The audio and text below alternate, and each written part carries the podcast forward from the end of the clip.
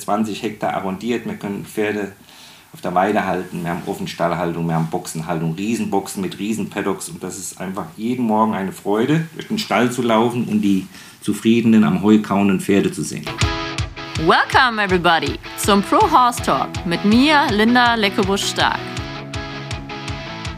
Einen wunderschönen guten Tag. Ich sitze am Tisch auf dem gut roten Kirchener Hof gegenüber von dem Ehepaar Uta Gräf und Stefan Schneider. Hallo. Hallo, Linda. Hallo. Es freut mich sehr, hier zu sein. Ihr seid Teil meines reitweisen übergreifenden Podcasts. Und ähm, ich finde es total toll, weil wir jetzt hier am Tisch drei Reitweisen haben im weiteren Sinne. Ich bin der Westernreiter. Was ist dein Steckenpferd, Stefan? Working Equitation. Genau, und die Uta? Ich reite Dressur. Die ist natürlich bekannt. Du, du bist der Promi von uns. ja, sehr schön. Dann ähm, vielleicht können wir einfach erstmal kurz anfangen. Wir sitzen hier auf eurer gemeinsamen Anlage. Vielleicht könnt ihr einmal kurz erzählen, seit wann ihr die habt, wie ihr die betreibt. Also die Anlage hier haben wir seit 20 Jahren, also genau genommen Oktober 99 sind wir hier eingezogen. Und ich war vorher in der Vorderpfalz, im Raum Ludwigshafen-Speyer hatte ich immer so einen Teil einer Anlage gepachtet. Ne? Da hatte ich zum Beispiel in Hahnhofen, das ist bei Speyer, hatte ich auf einer großen Anlage 20 Boxen und eine Wohnung. Und meine Praxiseinheit hat mir jemand gebaut und ich habe das gemietet. Genau, du bist Zahnarzt noch zusätzlich für Pferd, Pferde. habe mich spezialisiert auf Zahnbehandlung beim Pferd. Aber habe dort eine ganz normale Pferdefahrpraxis und ein bisschen stationär äh, ähm, äh, Einheit gehabt und Pferde behandelt und Kleintiere behandelt. Und dann habe ich immer was gesucht, was eigenes. Ne? Weil mit den Mieten ist immer so eine Sache. Man überlegt sich jeden Nagel, den man da investiert, ob der, ob der wertvoll ist oder nicht und ob du das mitnehmen kannst oder nicht. Und das hat mich irgendwann angenervt. Also jetzt ist die Zeit reif.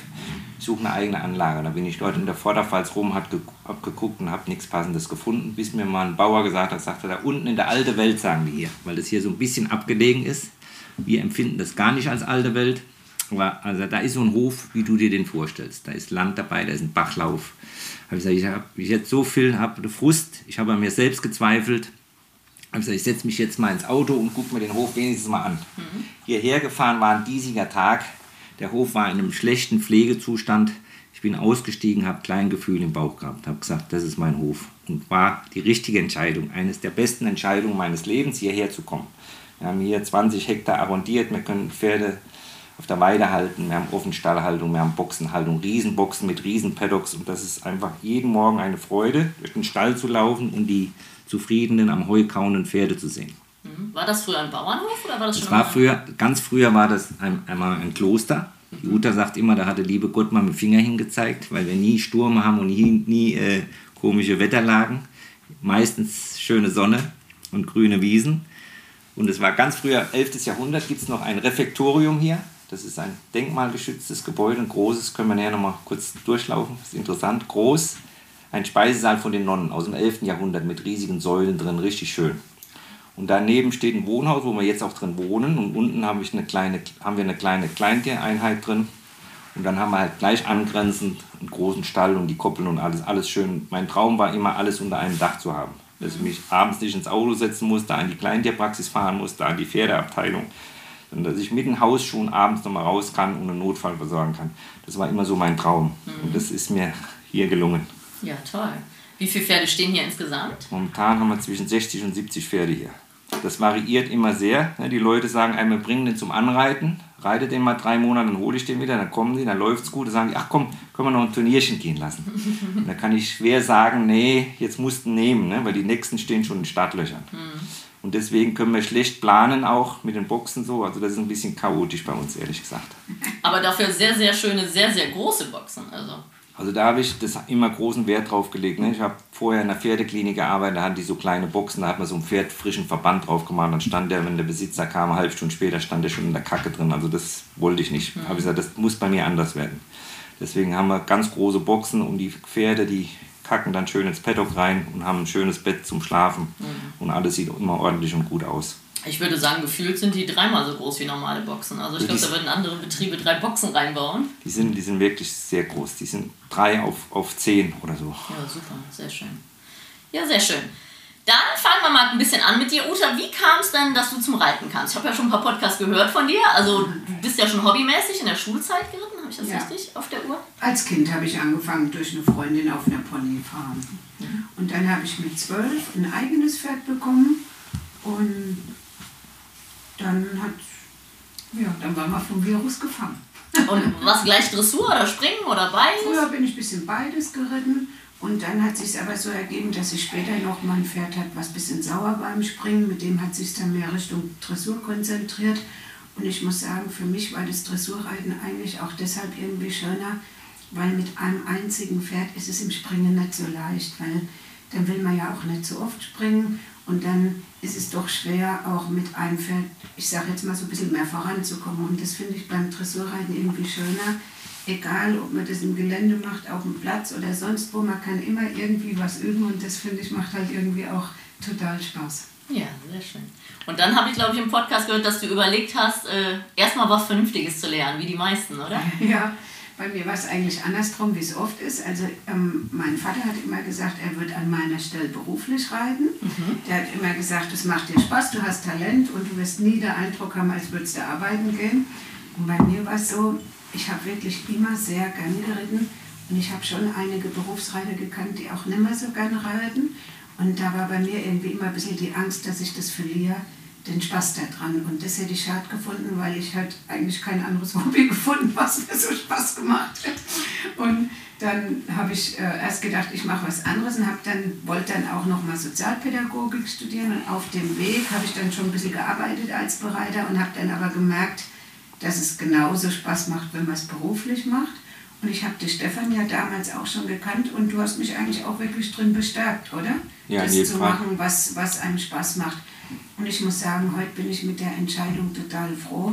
Also mein Vater lebt nicht mehr, aber ich denke oft, das ist genauso, wie er es gesagt hat. Hm. Schön. Und dann bist du, hast du die Pferde, Ausbildung zum Pferdewirt wahrscheinlich gemacht? Ja, oder? genau. Ich habe eine Lehre gemacht in Aachen.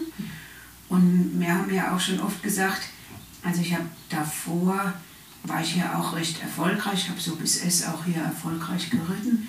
Aber ich habe doch in der Lehre noch mal viel umgestellt in meinem Reiten. Und da haben wir oft gesagt, dass wir uns auch ein bisschen angeglichen haben, so von der Reitweise. Ne? Du hast ja schon damals auch Western und dann mit, danach mit den Spanier geritten und schon immer so eine ganz leichte Reitweise gehabt. Und ich glaube, in der Lehre hatte ich auch die Möglichkeit, das mehr und mehr auch nochmal umstellen zu können. Auch zu einer leichteren Reitweise. Ja, schön. Ja, das, das Stichwort, du kommst aus dem Westernreiten, dann erzähl mal, Stefan. Also die Uta ist mir immer schon aufgefallen auf dem Turnier, dass sie erstens immer mal gelacht hat, immer Freude hatte am Reiten und durch ihre schöne, durch ihren wunderschönen Sitz. Mhm. Ne? Und ich, so, wenn man so Lusitanus reitet, reitet man nicht so mit viel Beindruck, sage ich jetzt mal. Ne? Mhm. Ich wollte immer mit einem lockeren Schenkel reiten. Und das kommt auf der Ausbildung bei Grand Prix-Pferden kommt denen sehr entgegen, weil die wollen das auch nicht, dass man die mit dem Schenkel so arg reitet. Mhm. Und das ist das, was die Uta auch dann extrem um, umgestellt hat. Aber das war ein Klacks für sie, das umzustellen. Und sie hat heute Freude daran, so zu reiten mit, mit einem lockeren Bein. Weil man sitzt entspannt, man kann sich besser in die Bewegung des Pferdes einfühlen. Und wie gesagt, das habe ich von den Lusitanos gelernt, weil die mögen das nicht, dass die gedrückt werden. Mhm. Ne? Und, und, die Grand Prix-Pferde sind ähnlich wie Lusitanos. Ne? Wir wollen Pferde, die richtig kribbelig sind und an ganz feinen Hilfen gehen. Mhm. Ein bisschen Bein, ein bisschen Schnalzen, dann piafieren die. Mhm. Bein weg, zack, stehen die wieder. Ne? So, die kann man halt ganz fein, sensibel reiten. Und das ist eigentlich das, was uns beide sehr, sehr reizt. Mhm. Und wo hast du angefangen mit Reiten? Also ich bin, komme ja aus einer Familie, die traditionell Pferde hatte. Ne? Mein Großvater hat schon einen großen Betrieb mit, mit Gespann. Wir hatten, kommen aus einem Bierverlag. Getränk, mhm. Äh, Bierverlag erst, Getränkehandel später. Mein Vater hat den Betrieb übernommen und dann liefen da zehn Gespanne, so mit dicken Pferden, richtige, wie man sie sich vorstellt, wie man sie jetzt in München sieht, so Traditionsgespanne. Die hatten wir. Mhm. Das hatte Großvater gemacht und dann irgendwann im Zeitalter der, der äh, Motorisierung wurden die Pferde abgeschafft, wurden aber sofort als Hobbypferde erklärt dann. Also die wurden die, die Rassen ein bisschen feiner, ein bisschen kribbeliger, also nicht so wie heute, aber sie wurden vom dicken zum zum schweren Warmblut. Mhm. Mein Vater ist immer ein bisschen Springen geritten und auch ein bisschen Trabrennen gefahren. Früher hat man Pferde eingespannt, ist auf Turnier gefahren, ausgespannt, was gemacht, sich gegenseitig äh, Wettbewerb gemacht und dann nach Hause geritten wieder oder gefahren.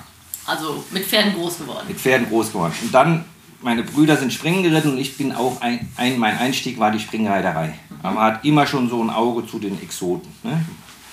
Also Westernpferde, Jean-Claude Disley hat mich gleich begeistert, wie, wie das jeder so kennt. Und auch, dann war ich das erste Mal auf der Equitana und dann ist einer mit so einem Spanier geritten, die kam von Pittenhardt, ne? Iglesias, Julio Iglesias hieß der, das hat mich dann vollends äh, in den Bann genommen. Habe ich gesagt, so ein Pferd muss her. Also Equitana hat es möglich gemacht. Equitana hat es möglich gemacht. Und dann gingen mir die Spanier und die Iberer nicht mehr aus dem Kopf. Und dann kam ich übers Westernreiten zu den Iberern und jetzt ist es halt wunderschön, dass wir jetzt eine schöne Disziplin gefunden haben für diesen, diese Iberer. Weil das Problem war, man konnte halt die Pferde wenig zeigen. Wir sind viel Shows geritten, auch mit Uta zusammen, aber das war einfach so ein bisschen zu wenig und hat, es war an der Zeit, dass wir eine Disziplin finden, wo man die Pferde auch schön zeigen kann. Die Working Equitation. Genau, und da haben wir lange philosophiert. Ich war mit Uta äh, in Aachen auf dem Turnier zusammen und dann habe ich den äh, Stefan Baumgartner kennengelernt. Der hatte dort einen Stand, und hat Zettel verkauft und Gebiss und der war auch sehr affin, was die Ibera anging. Da haben wir immer philosophiert, was können wir machen. Habe ich gesagt, Stefan, ich habe da auf der Sevilla, in Sevilla auf der C-Cup habe ich gesehen, da ist einer im Speed über einen Drehparcours. Das war mega geil. Mhm. Das heißt, sowas müssen wir, müssen wir ins Leben rufen. Und dann haben wir da alles philosophiert, da kam der Rolf Jansen noch dazu und haben da philosophiert, was können wir machen. Sagt, ah, wenn wir da mit der Kandare rumreiten und einer sperrt da ein bisschen das Maul auf, dann gibt es gleich Ärger in Deutschland. Da habe ich gesagt, irgendwann muss es losgehen. Mhm. Es muss irgendwann losgehen. Vielleicht gibt es ein paar schlechte Bilder, aber die Bilder werden weniger. Mhm. Die müssen mit der Zeit weniger werden. Mhm. Und genau so ist es. Ne? Wenn man heute auf die Turniere, Turniere guckt und vor fünf Jahren, da liegen Welten dazwischen. Ne? Weil das Reiten wird feiner, wird schöner und es geht halt über den Wettbewerb viel, viel schneller. Mhm. Und das finde ich eine sehr, sehr schöne und gute Entwicklung. Mhm. Das heißt, ihr beide seid so lokal ein bisschen zusammen groß geworden, habt euch so kennengelernt. Also wie kam es, dass ihr zueinander gefunden habt? Das ging eigentlich über, über ein, ein Pferd von der Uta. Und zwar, und zwar, der Vater war immer sehr weitsichtig. Ihr Vater, und der hat äh, ihr ein gutes Pferd gekauft, ein junges Pferd, zweieinhalb. Ne? Ein Pferd, was richtig was dahergemacht hat mit drei guten Grundgangarten. Und Uta fing an zu reiten und dann fing der an, ging hinten so ein bisschen kurz lang. Mhm. Und dann ging das Pferd durch alle Kliniken, 30 Kliniken, 31 Diagnosen. Und irgendwann sind sie bei mir gelandet. Da habe ich gesagt, wir müssen mal das Pferd von hinten aufzäumen, müssen wir alles anders machen. Wir müssen erstmal wissen, ist das Pferd überhaupt, wo willst du hin? Mhm. Ne? Ist das Pferd überhaupt gut genug? Und da hat es schon, da kam es schon zur Antwort. Ne? Also das Pferd für das, was ich vorhatte, hat, hat er einfach nicht gepasst. Habe ich gesagt, du quälst dich, du quälst das Pferd, da muss man einen Schnitt machen. Mhm. Und den Schnitt haben wir gemacht. Mhm. Und das hat dir sehr imponiert, die, dieser Ratschlag. Manchmal können ja Ratschläge auch Schläge sein. In das durftest Fall, du noch, weil ihr noch nicht verheiratet wart. De, genau, in dem Fall war das ein Schlag, aber hinterher gibt es mir recht. Also sagen wir mal so, ich denke, das Pferd war im Nachhinein ein Fehlkauf, aber zum Glück hatte ich das Pferd, weil sonst hätten wir uns ja nicht besser kennen. So muss man sehen, genau so. Das ist jetzt wieder typisch Uta, ne? Glas ist halb voll und nicht halb leer. Optimistisch, das ja, ist ja schön. Ist sie immer, ist sie immer. Ne? Das habe ich von ihr gelernt. Ja, das, das hört man auch in deinem Podcast. Ne? Eine sehr positive Art und das sieht Absolut. man ja auch bei der Harmonie des Reitens. Ne? Das spiegelt sich ja dann. Und das wieder. ist nicht nur, das Schöne ist, es ist nicht nur im Podcast so, sondern morgen, wenn sie aufmacht und dann ist sie schon gut drauf. Da sage ich immer, gut, da kannst du nicht mal schlechte Laune haben. Ne? Das nervt ja mit der guten Laune. ja, das ist auch ein schönes Problem. So was hat man auch gerne in einer Beziehung, glaube ich. Ein absolutes Luxusproblem. Ja. Wie, wie ist es denn für euch zusammenzuarbeiten? Weil das hört man ja, also mein Mann reitet nicht, aber ich arbeite mit meiner Mutter und meiner Schwester zusammen. Ist das, wie sind denn eure Aufgabenbereiche hier so? Also ich finde es auf jeden Fall gut, dass wir nicht genau die gleiche Disziplin haben. Mhm. Also ich glaube, dass das auch klappen kann, aber das finde ich voll super, weil zum Beispiel Sachen, die ich nicht so gut kann, kann die Stefan gut. Mhm. Da ergänzen wir uns auch. Und ich finde es auch irgendwie, also man hat immer ein Thema, man, jeder weiß, wovon der andere spricht. Aber es ist trotzdem, finde ich, nicht so, dass man durch genau das Gleiche sich da irgendwie im Weg steht oder dass man da, also wir beide rufen jetzt nicht morgens Diagonale frei, aber ich finde es halt toll, er macht mehr mit den Jungen, mehr das mit langen Züge und das Working. Ich mache mehr die Dressur und trotzdem weiß jeder ganz genau, wovon man spricht, aber das finde ich eigentlich total angenehm und schön. Und du bist auch noch, du hast eine eigene Praxis hier am Hof, hast du gesagt, Tierarztpraxis? Also ich habe, mein Traum war immer so mehr, ich bin eigentlich über die Reiterei zur Tiermedizin gekommen. Und dann war ich direkt nach dem Studium ein Jahr in der Klinik, habe in der Klinik, habe von früh bis nachts gearbeitet. Ja, das war gut zum Reinkommen, sehr gut, dass man alles macht, Kleintiere, Pferde, habe alles mitbekommen. Und dann nach einem Jahr habe ich gesagt, das ist nicht das, was ich will. Mhm. Und dann habe ich mir einen, einen wunderschönen, da kam ich hin zu so einem Trainer, ein wunderschöner alter Hof, ähnlich wie der hier. Das war ein ehemaliges Vollblutgestüt. Da bin ich hin und da konnte ich durchatmen. Habe ich gesagt, so, ich muss jetzt einmal durchatmen, muss wissen, was ich will. Habe mir den Hof gepachtet und habe ich morgens auf dem Balkon gesessen, habe runter auf die Koppel geguckt und gesagt, das ist mein Leben. Also nicht nur am Balkon sitzen, aber ich will mehr Pferde trainieren, ich will mehr reiten und nicht mhm. mehr so viel Medizin machen. Mhm. Und die Mischung macht es jetzt letztendlich. Ne? Jedenfalls habe ich dann wirklich mal eine richtige Auszeit gemacht. Und dann so nach einem halben Jahr Auszeit kam dann der Erste mit dem Hänger auf den Hof gefahren, hat gesagt, hier, der Runde und Dock, da kannst du mal gerade das Pferd angucken, der geht lahm. Und so bin ich in die Selbstständigkeit reingestolpert. Mhm. Und dann wurden immer eine Woche waren 10 Pferde da, nächste 20 und so ist das gewachsen. Mhm. Ne? Das war eigentlich schön, weil ich wollte nie eine Praxis übernehmen. Dann sagen die Kunden, sagen dann immer, ey, der, dein Vorgänger hat es aber so gemacht. Ne? Sowas, sowas nervt auf Dauer. Ich wollte die, die Kunden, die zu mir wollten, die, die wollen zu mir. Ne? Und dies, das ist gewachsen, das war das Schöne. Und jetzt mehr und mehr mit Uta ist es mehr ausbildungslastig geworden, wo, wo, wofür ich sehr froh bin, eigentlich. Weil so macht es mir jetzt richtig Spaß. Ne? Ich habe so ein paar sehr gute junge Dressurpferde, die ich so an der Hand arbeite und mit den Bereitern die reite und reite meine Working Equitation Pferde und trainiere Pferde. Und das ist eigentlich mein Motor und mein Riesenspaß. Aber nicht Vollzeit, weil du noch ein bisschen als Tierarzt tätig bist. Das Schöne ist, jetzt habe ich das mit den, mit den Zähnen. Ne? Mit den Zähnen wurde lange Zeit in, in Deutschland vernachlässigt. Und da war dringend geboten, dass da was passiert. Also ich habe das ja nicht neu aufgeräumt. Irgendwann hatten wir in Deutschland einen sehr guten Mann, der sich darum gekümmert hat, 90 Jahre her. Und dann ist der ganze Zweig aber eingeschlafen. Und dann kamen jetzt vor circa 20 Jahren die Amis rüber und haben gesagt, hier, wir haben das Know-how, wir machen das nach unserem Vorbild. Aber das Know-how war mal in Deutschland, ist nur eingeschlafen. Mhm. Und da bin ich eingestiegen und mache jetzt vorwiegend Zähne. Das Schöne ist, dass man planen kann. Ne? Das Schöne ist, ich mache morgens immer hier auf dem Hof. Die ganze Mannschaft ist zusammen Mittag, 13, 14 Uhr ist heilige Zeit, man sitzt zusammen und das ist für einen Tierarzt ein Riesenluxus. Mhm. Und dann fährt sie raus, gibt Unterricht, ich fahre raus, mache mit einem, einen guten Mann dabei, der mhm. fährt mich, der baut auf, braucht nur mich aufs Wesentliche zu konzentrieren, Kundengespräch, Pferde sedieren, Pferde behandeln, erklären mhm. und abends treffen wir uns so um 22 Uhr zum Abendessen. Also mehr Geregeltes im mhm. Leben. Ne? Und das ist für mich ein riesen, riesen Luxus. Weil das Schlimme ist, wir sitzen jetzt hier schön zusammen, ne? unterhalten uns, haben Spaß. Jetzt geht's Telefon, da rutscht dir schon das Herz in die Hose. Weil ich denke, könnte ja ein Kolikpferd sein, wo du hin musst. Ne? Ja. Und das ist einfach was, das auf Dauer ist es nicht machbar, finde ich. Also da ständige Berufsbereitschaft, du hast ja eine Verpflichtung als Tierarzt. Genau so ist es. Und das macht dich auf Dauer, macht dich das fertig. Mhm. Und, und nimmt dir den Spaß. Mhm. Das nimmt dir wirklich einen Spaß, auch am Wochenende. Ne? Es ist immer schön, mittags mal zu sitzen, hier Kaffee zu trinken mit der Mannschaft und Spaß zu haben. Und wenn dann das Telefon geht, du musst dann weg, ne? das tut weh. Das stimmt. Da muss ich dich ja gleich als Profi fragen. Ist ja ein Riesenthema, Pferdezahnarzt. Also meine Sportpferde gehen mindestens alle einmal im Jahr. Ähm, unsere Zuchtstuten jetzt zum Beispiel nicht. Was ist denn deine Empfehlung? Gibt es eine Faustformel? Einmal im Jahr ist schon gut. Ne? Macht Sinn. Ne? Macht wirklich Sinn. Aber ich, weil sagen, manche sagen, oh, das brauchst du ja nicht, aber gerade Sportpferde, Topathleten, Physio, Zahnarzt, die bekommen bei mir alles, was sie brauchen, damit sie möglichst gut dasteht. Manchmal sagt der Zahnarzt ja auch, müssen wir gar nichts Genau so ist es. Ne? Das wollte ich gerade sagen. Also ich habe einen festen Kundenstamm, da komme ich einmal im Jahr hin. Mhm. Das ist auch wunderschön. Ne? Man unterhält sich, lässt sich Zeit, hat ein gute, gutes Verhältnis miteinander. Und dann gucke ich die Pferde alle durch und gibt Pferde, da ist einfach nichts dran zu machen. Mhm. Da gucke ich rein und dann sage ich, nee, den können wir zurückstellen. Mhm. Und so soll das eigentlich sein. Ein Tierarzt, ein Zahnarzt des Vertrauens und dann den Betrieb in Schuss behalten. Okay. Also lieber Prävention ob das jetzt bei Freizeitpferden nötig ist, ist natürlich die Frage, aber ist natürlich, wenn sie schlecht aussehen, ist es eigentlich schon zu spät, ne? weil sie nicht kauen können. Genau, wenn, wenn sie so Symptome sichtbar sind, dass sie Röllchen machen mhm. und, und schlecht aussehen, da kannst du als Zahnarzt auch keinen. Das ist wie wenn ich sage immer meinen Kunden, sage ich immer, wenn der Opa mit 80 das erste Mal zum Zahnarzt geht, ne? dann kannst du auch nur noch äh, Schadensbegrenzung. Ne? Dann nimmst du die faulen, lockeren Dinger raus, aber der kann trotzdem, hat er keine Zähne mehr.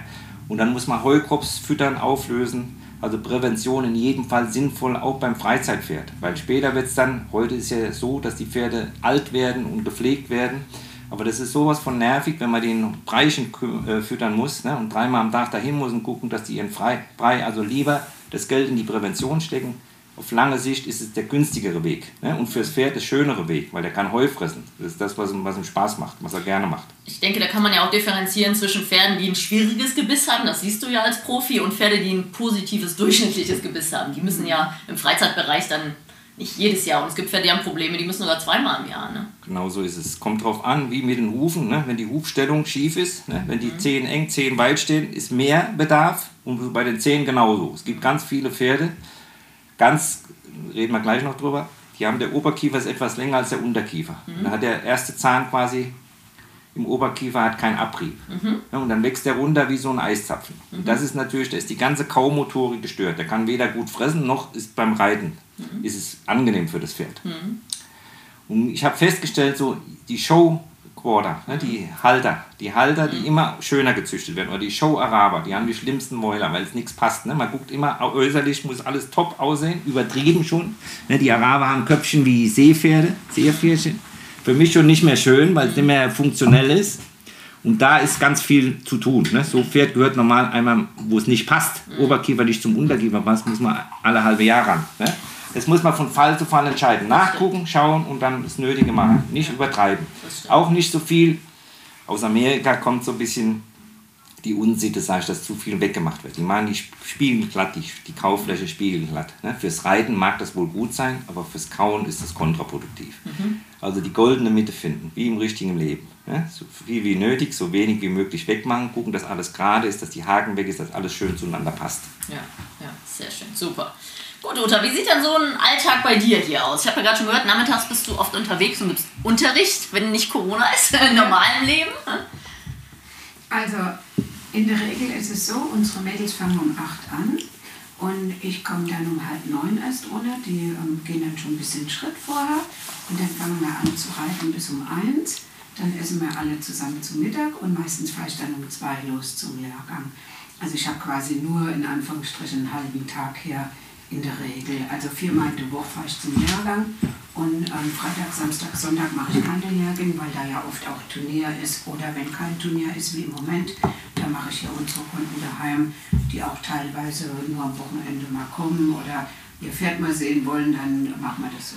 Das heißt, du hast ja ein paar große Ställe in der Nähe, die du dann anfährst und mehrere Reitschüler hast? Oder? Aber ja, ich mache ähm, eigentlich nur Lehrgänge. Also ich mache jetzt nicht ganz wenig so feste Stellen, sondern eher so, wo ich zweimal im Jahr Hinfahrlehrgang mache. Ich mache immer zwei Tage Lehrgang, fahre dann wieder in den nächsten Stall und mache da zwei Tage Lehrgang. Aber für einen halben Tag, wenn die Anfahrt muss ja dann kurz sein, oder? Also, Ja, also ich versuche immer innerhalb von einer Stunde. Ja, okay. Und wenn es auch mal ein bisschen mehr ist, mache ich auch, aber so in der Regel innerhalb von einer Stunde.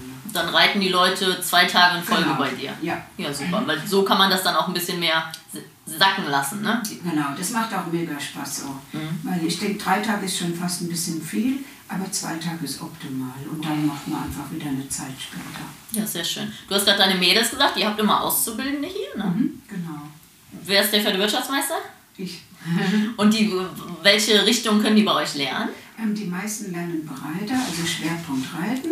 Aber jetzt haben wir zum Beispiel eine, die Zucht und Haltung macht. So ab und an haben wir auch jemand für Zucht und Haltung, aber in der Regel lernen die Schwerpunkt Reiten. Okay. Die haben natürlich einen Vorteil durch dich auch, dass man hier ja wirklich sehr vielseitig ausgebildet wird. Ne? Ja. Und die haben auch einen Vorteil, dass bei uns die Reiter auch sehr viel reiten. Mhm. Also die, ähm, wir haben auch noch Jungs, die den Stall machen. Das heißt, die Bereiter können sich voll auf die Pferde konzentrieren. Ähm, du machst ja mit den Mädels auch, ich sage mal mit den Mädels, aber wir haben auch zwei Jungs. ähm, machst du ja vor allem zum Beispiel die Jungen, da können die halt auch ganz viel mitmachen und ganz viel, die dürfen auch bei mir auf meine Pferde. Also die können wirklich sehr viel reiten. Dann müssen wir natürlich eure vorbildliche Positionierung der Pferdehaltung äh, ansprechen. Ich durfte gerade schon eine kleine Tour hier machen und es ist ja, glaube ich, revolutionär, gerade im hohen Dressurbereich, dass Pferde zusammen viel draußen stehen. Ich weiß nicht, ob das jetzt veraltetes Denken ist, aber was man so kennt, gerade diese wertvollen Sportpferde sind ja dann oft alleine oder gar nicht draußen. Und ich durfte gerade an eurem großen Wallach-Paddock vorbeilaufen. Wie viele Pferde stehen da? Stehen so an die 30, zwischen 25 und 30. Genau, das ist ein großer befestigter Paddock mit Kunstrasen, habe ich das Ja, richtig? ja. Da ist Kunstrasen, da ist ein Hauch Sand drauf, so zwei, drei Zentimeter Sand. Und da stehen auch Sportpferde, korrekt? Ja, da stehen auch meine Guten mit drin. Das ist ja schön, weil ich sage immer, das Pferd kennt den Unterschied ja nicht. Ne? Es ist ja. Ja. ein Pferd mit vier Füßen. Ob jetzt wertvoll oder nicht, Ja. das, ich meine, wertvoll ist ja, Ja. jedes Pferd für den Besitzer. Ja. Ähm, aber bei euch kommen generell alle Pferde immer raus. Hab ich- Also die Gruppe muss halt, das muss halt stimmen, ne? Ja. Und da achten wir drauf. Die gewöhnen wir wir haben so eine kleine Gruppe, so elf Stück, die im, im Offenstall stehen, die können immer rein und raus auf dieses große Paddock und im Sommer halt auf die Weiden und die können rein, raus, die können gerade machen, was sie wollen. Das ist für mich die beste Haltung, die es gibt. Sprich, die besitzen keine Box. Die si- besitzen keine Box, also die haben große Liegeflächen, also große, zwei große Ställe, wo die sich reinlegen können, wie in der Halle. Da stehen äh, Ständer sind da, wo die fressen, wo die, wo die reingehen können, ne? so Fressständer Für Kraftfutter. dass die, dass die in Ruhe, in Ruhe auch ihr Heu aufnehmen können. Ne? Also das ist mir ganz, ganz wichtig, dass jedes Pferd zu jeder Gelegenheit satt Heu hat. der das ist Zahnarzt. Das ist ganz entscheidend. So, und Kraftfutter kriegen die nicht so viel. Aber die kommen abends, einfach morgens und abends kriegen die trotzdem ein Händchen voll, dass man sieht, dass sie in Ordnung sind, dass man einen Überblick hat. Ne? Wenn ein Pferd nicht mehr frisst, kein Kraftfutter mehr frisst und dann ist Gefahr im Verzug. Ne? Da müssen wir was tun. Also einfach für die Beobachtung, das ist der Haupteffekt, und ein bisschen Mineralfutter füttern. Und da tun wir jetzt so, erstmal, die sind super sozialisiert. Da tun wir mal, wenn wir jetzt neue Sportpferde kriegen, wo die Besitzer sagen, ja, der soll raus, stellen wir die mal ein paar Tage da rein. Ne? Dass die einfach, da weiß ich genau, die sind alle brav, da schlägt keiner. Und dann tun wir die Gruppe so sukzessive vergrößern für das Pferd. Ne? Erst in die kleine Gruppe und wenn das gut funktioniert, dann hat er da seine Freunde schon und dann kommt er mit in die große Gruppe und da stehen alle zusammen. Und die, einige davon kommen abends in eine Box, die haben eine Box. Also die Sportpferde, die Uta reitet, die haben alle eine Box. Und die anderen, wo jetzt jung sind, zum Anreiten da sind, die sind jetzt im Offenstand. Die Besitzer können das frei entscheiden. Und die, die in der Box sind, die kommen entweder in diesen Gruppenauslauf rein, den großen, oder die haben ein großes Paddock, wo sie einzeln rauskommen. Das kann alles der Besitzer entscheiden. Ja, schön. Also hat man quasi alles, was er möchte und das Pferd kommt jeden Tag raus und hat auch Sozialkontakte. Ja, Wir haben ja auch sehr große Gruppen zum Teil und äh, viel Offenstallhaltung und ich sage immer, das funktioniert gut, weil die ja satt Futter haben, was man bei euch das ist sieht. ganz wichtig, ja. Genau, das Problem kommt ja immer, wenn viele Pferde, wenig Platz und wenig Futter. Ne? Genau. Aber mit genug Platz und genug Futter ist das ja gut zu realisieren. In jedem Fall. Obwohl ich ja als Frau sagen muss, das mit den Wallachen klappt deutlich besser wie mit den Stuten. Ist so. Darf man als Frau zwar nicht sagen. Das kann ich als Mann bestätigen. Das muss ich sogar leider als Frau bestätigen. Also unsere Wallachgruppe ist größer und deutlich harmonischer wie die Ja, Stuten, gerade jetzt, stimmt. wo die anfangen zu rossen. Ne? Ja. Die sind schon manchmal kleine Biester, so ein bisschen hinterlistiger gefühlt. Die Wallache sind da deutlich entspannter. Aber bei uns, wir haben drei Deckhengste und selbst die Hengste bei uns kommen mit Pferden raus. Also im Winter mit Wallachen und im Sommer mit den Stuten, was sie natürlich super erzieht. Wenn sie es von Anfang an kennen, ist es ja auch kein Problem. Ne? Ja, das ist schon super, das finde ich toll, ne? Und die denken mit, ne? Die sind ja auch nicht blöd, ne? Ja, vor allem lernen die das Sozialverhalten. Zum Beispiel unser junger Hengst, der war letztes Jahr, der war letztes Jahr vier, war mit seinen ersten Stuten draußen, den haben wir selbst gezogen, stand mit drei Stuten auf der Weide und der steht am Waschplatz und wenn eine Stute kommt und die rost nicht, dann wird der einmal und ist still. Und wenn eine Stute kommt, die Rest, dann macht er natürlich den dicken Macker. Aber der hat genau gelernt, lohnt sich nicht. Und das ist natürlich, was ein Hengst nur im freien Leben lernt, ne? 100%. Weil immer dieses zum Deckstand gehen und Halligalli 100%, Superlali, ja. ne? Die springen ja dann auf alles, was sich bewegt, ne? Die, die, die in der Box stehen und jetzt rauskommen zum Decken, die Genau. springen ja auf alles, ne? Genau. Das ist ja ganz, ganz andere Welt. Genau, und ich finde es zum Beispiel manchmal erschreckend, dass viele klassische Betriebe ja am Gebiss decken, wo ich als Reiter denke, das Letzte, was ich möchte, wenn mein Pferd ein Gebiss dran hat, ist an Decken denken. Wir machen das mit einer Kette und so Spezialgamaschen und die wissen schon, wenn die Gamaschen Ja. kommen an die Kette, die sind ja super schlau. Ne? Aber das muss man natürlich können. So Hengste halten ist wirklich sehr schwierig. Ähm, aber ich sage immer, man braucht einen guten Hengst, um einen guten Wallach zu haben. Die meisten Leute brauchen ja keine Hengste. Ja. Man kann ja weltweit Samen bestellen. Also. Ist so, ist so. Und äh, habt ihr Hengste hier? Für Sport ist natürlich was anderes. Ne? Nee, aber auch Aber selbst da, selbst da, ne? Wir haben jetzt einen ganz tollen jungen Dreijährigen gebracht bekommen, ne? Und die Besitzer sind super, ne? Die kommen aus der Schweiz und die habe ich richtig beeinflusst, dass die, ich sage immer, das bringt gar nichts. Ne? Es gibt so viele Hengste, was soll man so. Du musst ja immer überlegen, wenn du aufs Turnier fährst, wen stellst du nebendran? Das ist so viel Arbeit, so viel mehr Arbeit und die Pferde sind immer abgelenkt. Ne? Genau. Und genau den Spruch habe ich von deinem Vater gelernt, der sagt immer, das sage ich den Leuten immer, das ist ein Megaspruch, ne? Für einen guten Waller brauchst du einen guten Hengst, ne? Und das, du tust dem Pferd keinen Gefallen, ne? Der war dann auf dem Paddock, da ist der hin und her gerannt am Zaun, der war immer unter Strom, ne? Und das ist, da musst du ständig gegen arbeiten. Der braucht auch viel mehr Arbeit, ne? Und dann leiden wieder die Knochen. Der ist jetzt Wallach, ein bildschönes Pferd, der ist im Lack, dem fehlt gar nichts. Aber der ist viel konzentrierter bei der Arbeit, du kannst ihn rausstellen, den haben wir jetzt mit dem Pony draußen, der wird jetzt so langsam sozialisiert. Da haben wir übrigens zwei Esel für, so zwei Eselhengste, top ne, zum Sozialisieren. Wenn man so Hengste hat, Die jetzt, die? die erziehen die, die frisch gelegt sind, ne, damit die so die ersten Sozialkontakte, die Esel bleiben stehen, die hauen hinten raus wie ein Maschinengewehr, die laufen nicht weg. Ne, und der Hengst weiß man das erste Mal, oh, keine Chance, ne, und das ist gut. Und dann kann man die zu braven Wallachen stellen. Ja, super. Und die sind hinterher sind alle froh. Der Reiter ist froh, der Besitzer ist froh und das Pferd ist froh. Zu 90 Prozent haut das hin. Genau. Oft haben ja, da finde ich, Männer ein Problem, den Hengst zu kastrieren. Oh Gott, oh Gott, der arme Hengst. Aber da sage ich immer, wie ist es, wenn du willst und nie darfst?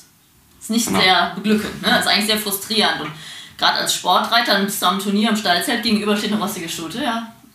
Dann lieber gar nicht wollen, ne? dann hat man seine Ruhe. Genau. Es kommt ja auch noch ein bisschen aufs Pferd an. Jetzt zum Beispiel beim Lenoir war es Ja. nie eine Überlegung, weil der Lenoir war als Hengst oder ist als Hengst froh. Aber ich glaube, viele Hengste sind nicht so ganz froh mit ihrem Leben und es ist auch schwer, das so zu machen, dass die immer froh sein können. Also ich denke, das kommt ja auch noch ein kleines bisschen aufs Pferd an, aber dann können sie oft nicht in die Herde, dann ist es sowieso so umständlich, was du alles schon gesagt hast. Aber wie gesagt, beim Lenoir hat man der Eindruck, egal was man mit dem macht, der ist immer froh, der, der steht sich da gar nicht im Weg. Dann kann man natürlich ja auch die Hengst lassen, dann ist es ja auch toll. Aber das ist, glaube ich, in 80 Prozent von den Fällen nicht so, oder? Der Lenoir ist ein Ausnahmepferd ne? mit einem mega, mega, mega Charakter. Ja, ja. Der ist egal, das ist wie bei Ja. dir, der ist mit allem froh. Das ist das, ist das Gute, ne? Der wäre als Wallach wäre der auch froh. Das stimmt. Aber bei ihm wäre es jetzt keine Überlegung gewesen, weil es gar keinen Anlass gab. Nee, der ist halt so. brav, da kann man, kann man jetzt so einen Ponychen dazustellen. Ne? Das Wir machen jetzt so eine Shownummer mit, mit dem Pony zusammen. Ne? Und da ist der, der läuft mit dem auf der Koppel. Ne? Ja. Am Anfang hat er ein bisschen Hals, und dann, du weißt genau, der macht ihm nichts. Ne? Mhm. Das weißt du hundertprozentig. Das wäre jetzt so ein Pferd, den kannst du jetzt in eine Stutenherde reinstellen. Mhm. Das ist noch so ein Projekt von mir, was ich überlegt habe mit dem Besitzer. Ne? Einfach zu der Stute dazu, großen Stutenherde. Genau, das Und. Lenoir, wir erzeugen Pferdekinder der Liebe. Ne? Lenoir deckt frei auf der Wiese. Neuer ne? Hashtag. Es gibt, es gibt ja viele Studen, die nehmen nicht auf, die sind hundertmal besamt. Ne? Und das habe ich bei Jean-Claude Disley gesehen, das war ein Traum. Ne? Die große Studenherden mit Fohlen bei Fuß und der Hengst dabei. Und der Hengst weiß genau, wann der Eisprung ist, wie du eben gesagt hast. Der deckt nur, ne? Die, ne? die werden normal im Kopf und, und dann haut das auch hin.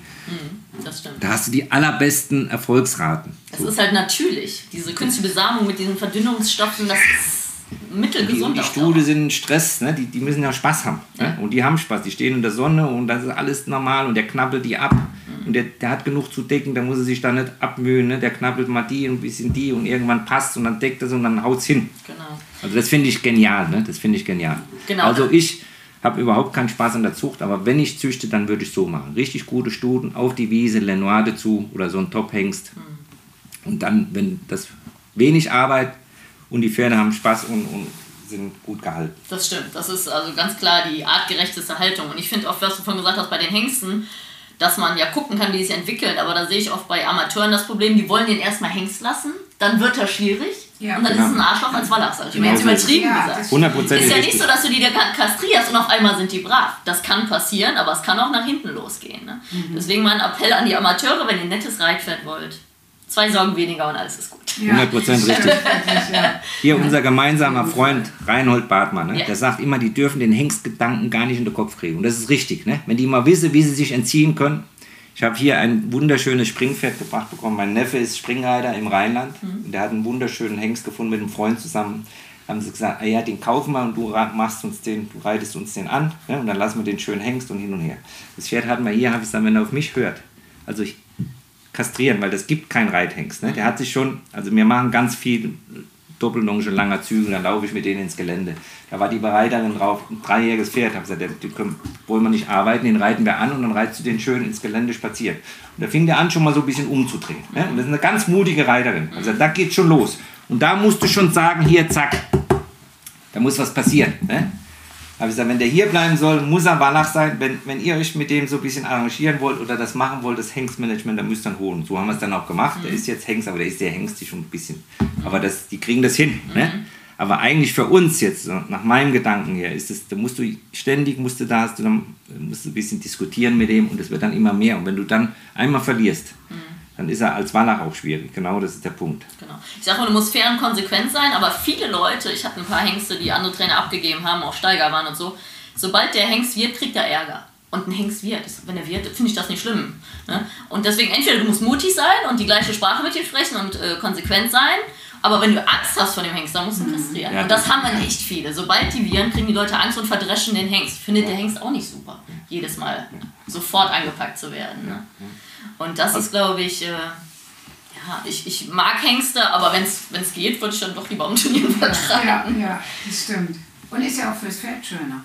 Genau, weil viele Hengste werden ganz schön barsch behandelt, weil das heißt, du musst dir immer zeigen, wo der Hammer hängt. Natürlich musst du konsequent sein, aber du kannst ja nicht den ganzen Tag verprügeln. Dann kämpfen die auch irgendwann mal zurück. Ne? Dann Und die die, stressen sich ja auch mehr. Ist ja auch für die Pferde selbst irgendwie entspannter, wenn sie das Gefühl gar nicht so in Genau. die sind unheimlich schnell abgelenkt. Wir als Westernreiter, ich hatte tatsächlich einen Hengst auf der DM, fünfjährig, am durchhängenden Zügel Trail.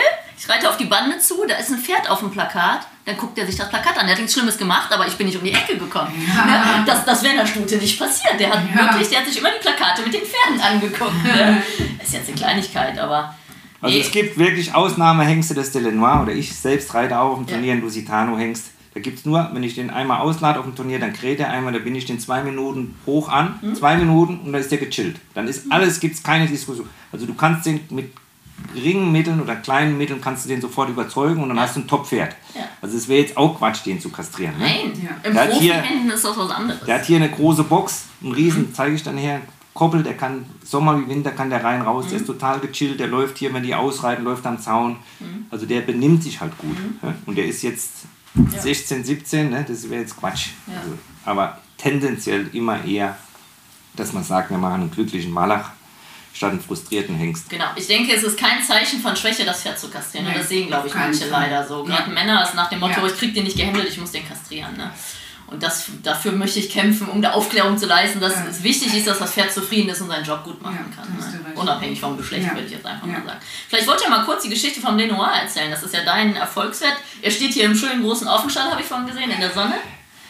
Ja, also Lenoir kam achtjährig zu uns. Der war vorher so, ging der so AML-Dressur. Und das hat dann nicht mehr so ganz gut funktioniert. Und die waren so ein bisschen am Scheideweg. Ne? Der, der wollte nicht mehr, der wollte vom Sport nichts mehr wissen.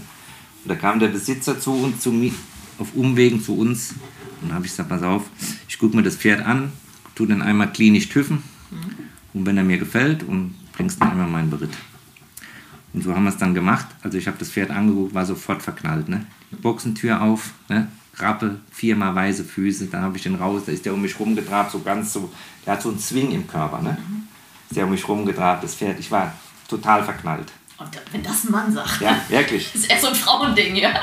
Also begeistert war ich. Jedenfalls das Pferd hierher und wenn man so ein bisschen was von ihm wollte, war er nicht so begeistert von. Also du hast gesehen, der wusste schon, wie es geht, wie man sich entziehen kann. Ne? Obwohl das Pferd jetzt ein mega Charakter hat, ein mega Charakter. Hat das Falsche gelernt, kann man so sagen. Er war verunsichert. Ne? Jedenfalls haben wir dann hab ich ganz viel im langen Zügel gemacht, auch ins Gelände. Alles anders gemacht, was vorher war. Viel rausgestellt, langer Zügel ins Gelände geritten. Und dann nach drei, vier Monaten habe ich gesagt, Uta, setz dich mal drauf. Das Pferd kriegt, ich habe mit dem Besitzer vereinbart, sechs Monate reiten wir ihn, dann muss er Ja sagen. Ne? Egal, muss, muss Ja sagen, muss gehen und muss eine Perspektive haben. Und jedenfalls die Uta geritten, nach fünf Monaten sagt sie, wir gehen ihn zurück. Ich habe gesagt, pass auf, tu mir bitte den Gefallen, reite ihn noch vier Wochen. Ich hätte auch gesagt, ich hätte auch verlängert auf acht Monate, das hätte ich hingekriegt. Ne? Jedenfalls dann hat sie dann geritten und wirklich nach sechs Monaten, also es war jetzt Glück, das war wirklich Glück, wie der Schalter um, war das ein anderes Pferd. Ne? Also durchs Training, durch die Haltung, durch alles. Der hat auch gemerkt, dass ich ihn mag oder dass wir ihn mögen. Sie hatten am Anfang nicht so gemocht, aber hinterher war es umgekehrt. Da musste ich mal sagen, komm, steig mal ab von dem Pferd. Lass den mal in Ruhe. Also nicht gemocht ist, glaube ich, falsch ausgedrückt. Ich habe nicht gedacht, dass es klappt. So, ne, das, also ich glaube, der ist auch so feinfühlig, dass der einfach, das, man da ein bisschen viel gedrückt hat, und das mochte er einfach nicht. Ist so. Also ein sensibler Charakter, kann Ja, man sehr sagen. sensibel, aber eigentlich total positiv. Aber ich glaube, am Anfang bin ich damit vielleicht auch nicht so gut zurechtgekommen. Also äh, deswegen habe ich nicht so gedacht, dass es gut wird. Aber das muss man ja positiv erwähnen. Ihr habt den ja quasi aus diesem Raster-Training, Dressur rausgeholt. Wie du sagst, lange, langer Zügel, viel ausreiten. Also so ein bisschen, ich nenne das manchmal resetten. Also ein bisschen auf Null setzen und dann wieder damit anfangen. Weil manche würden es ja genau andersrum machen. Die würden Schläufis drauf tun und den jetzt mal richtig eine Runde rannehmen. Aber gerade bei sensiblen Pferden, die kann man ja deutlich besser über Lob trainieren wie über mehr Druck. Ne? Das sind gerade die Sensiblen, die das ja nicht aushalten, kenne ich auch viele. Die fallen aus dem Raster, weil die die nicht zusammenschüren konnten. Ja. Aber das sind ja am Ende raus die besseren Die besseren. Pferde, wenn sie im System sind. Ne? Wenn sie es verstanden haben und sich Also, wohlfühlen. als wir uns dann so ein bisschen zusammengefunden hatten, gab es auch nie einen Rückfall. Mhm. Als wir uns zusammengefunden hatten, ab da war es toll. Mhm. Aber es hat am Anfang schon einen Moment gebraucht. Das ist Ja. ähnlich wie die Studie, die ich dir eben gezeigt habe. Ne? Das ist ein ähnliches Pferd. Da bin ich auch felsenfest von überzeugt, dass wir die in Gang kriegen. 100 Prozent. Ne? Weil die hat Charakter, die ist super sensibel, die verstand nur vorher die, das Training nicht. Hat sie nicht verstanden. Die war überfordert und dann ist sie gleich ausgerastet in die Luft gesprungen. Aber das gibt einen Top. Also bin ich ganz, ganz, ich bin ganz begeistert von der. Ja, ich sag mal, gerade diese intelligenten Pferde haben ja ein Riesenproblem, wenn sie die Lösung nicht finden. Ne? Also da, da ist ja besser diese, Ja. Ist Ja. mir egal, Einstellung, die kannst du mal anbuffen und dann, okay, dann mache ich's. Aber gerade die ganz guten Pferde sind ja oft ein bisschen speziell und die kriegen unheimlich Stress, wenn sie die Lösung nicht finden. Ne? Und das zeigt sich, manche Pferde klemmen, manche bocken, manche steigen. Aber eigentlich sind das ja die extrem bemühten Ja, Pferde. ja. Ich habe auch noch nie so ein bemühtes und tolles Pferd vom Charakter jetzt Mhm. gekannt vorher wie der Lenoir. Also, aber man muss sagen, was bei dem auch Rolle gespielt hat, also du hast von Anfang an ja gedacht, dass es gut wird. Ich habe am Anfangs vielleicht nicht so gedacht. Aber was auch eine Rolle gespielt hat, die Besitzer sind halt total in Ordnung. Mhm. Und wir hatten halt auch viel Zeit. Das muss man auch sagen. Uns hat halt nie jemand gedrängelt. Und das hat, denke ich, auch eine große Rolle gespielt, dass es dann noch viel besser wird, als wir alle erwartet hatten. Mhm. Aber Zeit ist ja ein wichtiger Punkt. Ne? Das ist in der Medizin genauso. Ne? Die, jeder denkt, wenn, wenn die Sehne dick ist, Wunderspritze, was es alles gibt. Ne? Und das Pferd kann man in 14 Tagen wieder reiten. Egal bei welcher Therapie, ich brauche die Zeit. Und da muss ich einfach sagen, komm, gib ihm doch mal ein halbes Jahr Zeit, Auszeit. Ne? Eisen mal runter, mal auf die Koppel, mal richtig auskurieren. Und dann fange ich wieder an. Und im Training ist es ganz genauso. Ne? Du musst einfach, wenn du denkst, ist ja so, ne? wenn man in die Box geht, sagt, es muss schnell gehen, da dauert es lange. Und wenn ich sage, ich habe alle Zeit der Welt, sehen die Pferde an der Körpersprache. Ne? Wenn ich jetzt Pferde behandle, denke ich mal, mal eben noch schnell den impfen, den schwierigen, ne? Ja. mal schnell Okay. zum Scheitern verurteilt. Genau wenn du sagst, komm, genau, alles so. Das kannst du auf die Behandlung, auf Spritzen übertragen und Verlade genauso. Ja. Du brauchst, du musst dich resetten und sagen, komm, wir fangen bei Minus an, in aller Ruhe. Und dann geht es am schnellsten. Ja, Unterm Strich. Da sind wir bei der Erwartungshaltung. Haltung, Ja. ne? Und das ist natürlich, ihr habt natürlich ein Standing, seid jetzt lang dabei, ihr habt natürlich ein gewisses Klientel, was euch vertraut und ihr könnt euch die Zeit nehmen, die ihr braucht. Ja. Aber das dauert natürlich als Trainer, ich bin jetzt noch ein bisschen jünger, sich diesen Kundenstamm aufzubauen, der sagt, mach in Ruhe. Ne? Und nicht sich zu Aber- verbiegen für den Kunden, wenn man möchte, dass es schnell geht. Das ist ein Du Prozess, den man die, du lernt. brauchst die Kunden, die zu dir passen. Das muss einfach passen. Ne? Und du merkst es schon, wenn die Leute drei da um dich rum haben, sagen, komm, das ist nicht, geht lieber dahin. Ne? Das ist so. Und da muss man, muss man strikt sein, weil auf lange Sicht ist es der richtige Weg, bin ich überzeugt von. Auf jeden Fall. Da hast du lieber zehn Kunden, die richtig passen und dieses Vertrauen haben, als 20, wo du jeden Tag sagen musst, oh, da muss man einen Kompromiss machen. Und bei den Pferden ist es ganz genauso. Das ist ganz genauso. Das stimmt. Wenn du es jeden Tag neu erklären musst, dann hast du auch keinen Bock mehr. Aber wenn du siehst, es geht immer ein Stückchen weiter, immer ein Stück, kann langsam gehen, ganz langsam, aber es muss weitergehen, darf nicht so viele Rückschläge geben. Und die Pferde gibt es natürlich auch, die charakterlich einfach nicht passen, ne? was auch immer, ob sie jetzt einen schlechten Charakter haben, aber sie passen nicht und da muss man sich auch rechtzeitig wissen, wann man sich trennt und dann nicht ewig rummachen und den Besitzer ins Geld aus der Tasche nehmen. Da muss man auch Tacheles reden. Ne? Und dann macht Spaß. Wenn du, so, wenn, du das, wenn du den Punkt hast, wo du sagst, das kann ich mir leisten, dann ist es für alle Beteiligten gut. Genau, man muss halt authentisch sein und man, man macht immer einen guten Job, weil man sich wohlfühlt. Und das ist ja auch sowas. Ich war mal ein junger Trainer, jetzt bin ich, jetzt bin ich mittelalt, würde ich sagen, ich bin jetzt 37. Aber dieses sich zu verbiegen für den Kunden, damit es funktioniert, das funktioniert halt nicht. weil Funktioniert du nicht. verbiegst dich ja. Ne? Man muss Ja. dein Ding machen. Ich denke auch, auch als junger Bereiter muss man es so machen, wie man es fühlt, sonst bringt es nichts. Und das hat die Uta immer schon von Anfang an gemacht. Ne? Das war ihr egal, ob sie ein beritt oder zwei, die, die war immer sehr konsequent. Das habe ich auch von ihr gelernt. Ne? Ich habe gesagt, komm, wir nehmen mal den Schwierigen. Heute schimpft sie mit mir, warum nimmst du immer so die Schwierigen?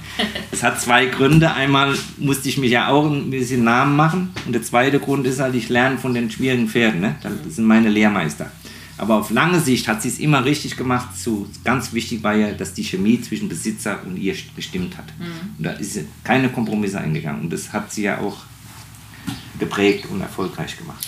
Dementsprechend geht man ja gerne auf seinen Hof. Ne? Das ist ja, sagt meine Mutter auch immer, wenn man einen Einsteller hat, mit dem man nicht gut klarkommt, dann redet man mit dem, wenn es nicht besser wird, verabschieden wir die. Genau. Weil sie muss ja jeden Tag auf den Hof, wenn sie dann Bauchschmerz hat, sie kann ja nicht wegbleiben. Ne? Ja. Das also, ist, das aber ist das ein Unding. ist ein Prozess. ne? Ne? Das ist ein Unding, so, ne? wenn man sowas Gefühl und baut und denkt, oh, hoffentlich läuft die mir nicht über den Weg. Ne? Genau. Das, kann, das ist, da muss man sofort agieren. Genau, aber wir sind ja Dienstleister, das ist halt ein Prozess, was man alles lernen muss. Ne?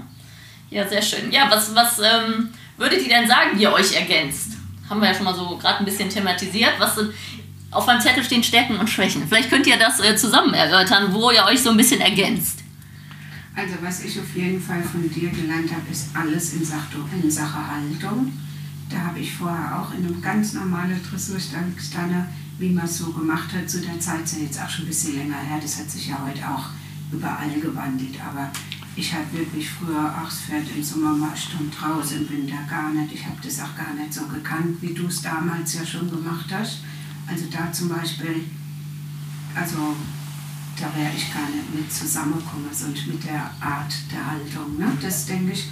Und auch insgesamt, auch mit eurer Reitweise, denke ich, mit der Leichtigkeit und dass es auch so ein bisschen in Anführungsstriche funktionell ist, das glaube ich, ist schon was, was vielleicht beim Dressurreiten wirklich manchmal ein bisschen kurz kommt.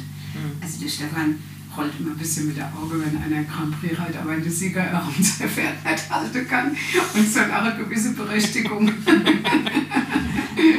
also das wäre zum Beispiel was, wo ich denke, das habe ich zum Beispiel viel gelernt. Mhm. Also meine Schwäche ist, ich könnte jetzt so Aufgaben reiten, ne? das hasse ich wie die Pest und das ist auch so meine Schwachstelle auf dem Turnier. Ne? So von wie Punkt, mein Vater. Von das Punkt zu Punkt. Ja, also wir reiten gerne und, und wollen rittige Pferde ja. und funktionelle Pferde, die gut an Kuh gehen, die in einen ordentlichen Dreh gehen, die in Speeddreh gehen. Aber mein Horror ist die Dressur. Dass ich da auf dem Punkt das machen muss und ganz korrekt. Und das hatte ich halt, das ist der Uta ihre absolute Stärke. Sie macht das, sie übt das, ohne das Pferd zu stressen. Ne? Mhm. Und ich bin gestresst, wenn ich das üben muss, habe keinen Bock. Mhm. Und das merkt das Pferd. Ne? Mhm. Ne? Aber da müsste ich, wenn ich jetzt sportlich mehr motiviert bin oder müsste ich da extrem stark dran arbeiten, aber da habe ich nicht so richtig Lust zu, sage ich ganz ehrlich. Also ist dein persönlicher Ehrgeiz eher das tägliche Training und das Pferd weiterzubringen, anstatt dann auf die große Bühne zu treten? Also ich will schon, also wenn ich mit, mit meinem Aufwand, ne, meine Working-Pferde reite ich fast nur spazieren. Ne? Die gehen einhändig, ich habe ein paar Sprünge im Gelände, da gehe ich drüber, da galoppiere ich durchs Wasser durch. Also so Naturtrail quasi. Das ist das, was mir, dann komme ich nach Hause, habe ich einen Stier da stehen, da stehe ich nochmal Ring. Also einfach mhm. abwechslungsreiches Training mit Freizeitwert, sage ich mhm. jetzt mal. Das ist so genau meine Schiene. Mhm. Wenn ich mit dem Aufwand, den ich treibe, schön mitreiten kann, was mir bis jetzt ja nicht so ganz schlecht gelungen ist, dann würde ich, dann gehe ich gerne auf die große Bühne. Da freue ich mich drauf, wenn ich mit den Pferden nach München fahren kann und da ein bisschen mitreiten kann, mit den Guten. Das ist eigentlich mein, mein Ziel. Mhm. Aber wenn ich jetzt, kann ja sein, dass ich morgen richtig Ehrgeiz kriege, dann müsste ich ein bisschen mehr Dressur üben. Dann würde ich sagen, Uta, Uta, Uta, gib mir mal eine Stunde. Ne? Aber da habe ich Angst, dass dann, dass dann ich sage im Turnier, sage ich immer, ich reite lieber ein bisschen schlechter, dafür habe ich eine gute Ehe. ja, das meine ich ja. Es ist nicht so einfach zusammenzuarbeiten für alle. Ne? Das ist ja ich glaube, das ist nur aus. Das ganz ja, sehr schön. Ja, dann, ähm, was haben wir denn noch hier? Ja, dann kommen wir doch fast zu den Abschlussfragen vom ersten Teil schon. Und äh, eigentlich ist das, ich, es ist das erste Mal, dass ich zwei Leute gleichzeitig interviewe, deswegen äh, müssen wir das nacheinander machen. Ähm, was wollte die kleine Ute als Kind immer werden? Alles bloß kein Reitlehrer. Und der Stefan? Nee, ich habe immer schon, habe immer schon so von Tierarzt habe ich immer schon geträumt. Ne? Also das war schon von Kindesbeinen an so. Mein, ich war ein schlechter Schüler mhm. und, und haben sie alle gesagt, das wird, das wird nie was. Aber ich wollte es, ich wollte es und es war auch gut so, weil sonst hätte ich es nicht durchgestanden. Sechs Jahre in Berlin mit Physik, Chemie und allem ich habe mich durchgebissen, weil ich es wirklich wollte. Und im Nachhinein war auch alles richtig so. Ja, da sind wir ja beim Thema Motivation. Ne? Ja. ja, und was, äh, was würdet ihr, wie würdet ihr der kleinen Uta sagen, was du geworden bist? Also heute finde ich, ich habe meinen Traumberuf gefunden. Und ich bin eigentlich auch nicht unfroh, dass, dass ich das nicht immer so angestrebt habe, sondern das hat sich einfach so entwickelt und dadurch war das irgendwie, also heute ist es wirklich so, dass ich ja, mich jeden Tag freue. Ich bin immer noch beim Reiten glücklich. Es wundert mich selber, weil ich das gar nicht erwartet hätte, dass das so sein kann. Aber ich glaube, es ist auch ein großer Vorteil, weil bei mir sind die Pferde jetzt immer besser geworden, aber es ist ganz langsam gewachsen. Und ich glaube, das spielt mit der Rolle, dass es dann immer noch Spaß macht. Also ich glaube, es ist schwieriger, wenn man früh sehr gut ist und dann vielleicht erleben muss, dass manche Sachen schwieriger werden. Bei mir ist es eher andersrum. Es wird für mich sagen wir mal, die Pferde sind toll, die ich habe und mein Leben ist toll. Der Lenoir hat mir ganz viel ermöglicht, das spielt bestimmt auch eine Rolle. Der Stefan mit dem Hof her. Hm. Also für mich hat sich alles jetzt sehr, sehr positiv entwickelt, sodass ich eigentlich überglücklich bin. Ja, das ist ja toll, wenn man das so sagen kann. Was würde der Stefan sagen, was er heute geworden ist? Also ich bin auch, es hat sich langsam entwickelt zu meinem Optimum, was ich eigentlich immer wollte. Ne? Ich habe eben anfänglich gesagt, ich bin über die Reiterei zur Tiermedizin gekommen und jetzt kann ich, habe ich die goldene Mitte gefunden. Mhm. Ein bisschen Pferdemedizin, ich bin medizinisch nach wie vor interessiert. Ich glaube, was gibt es für Therapiemöglichkeiten, verfolge das, unterhalte mich mit Kollegen auf dem Kongress, die große Kliniken haben, bin sehr interessiert an Operationsmethoden, allem Möglichen, mhm. mache meine Zähne aber mein Hauptmotor ist einfach die guten Pferde zu trainieren. Also das ist so meine Leidenschaft, aber das andere ist nicht im geringsten hinten runtergefallen. Mhm. Nur wollte ich jetzt nicht mehr so eine richtige Notfallpraxis haben mit Koliken und allem. Das wollte ich nicht mehr machen. Ja, Work-Life-Balance. Ne?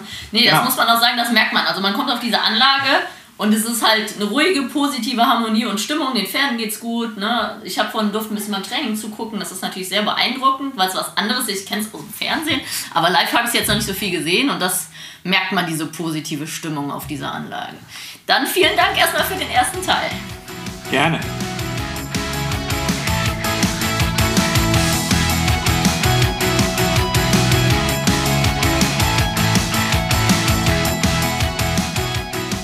Hey, ich hoffe, du fandest diesen Pro Horse Talk genauso interessant wie ich.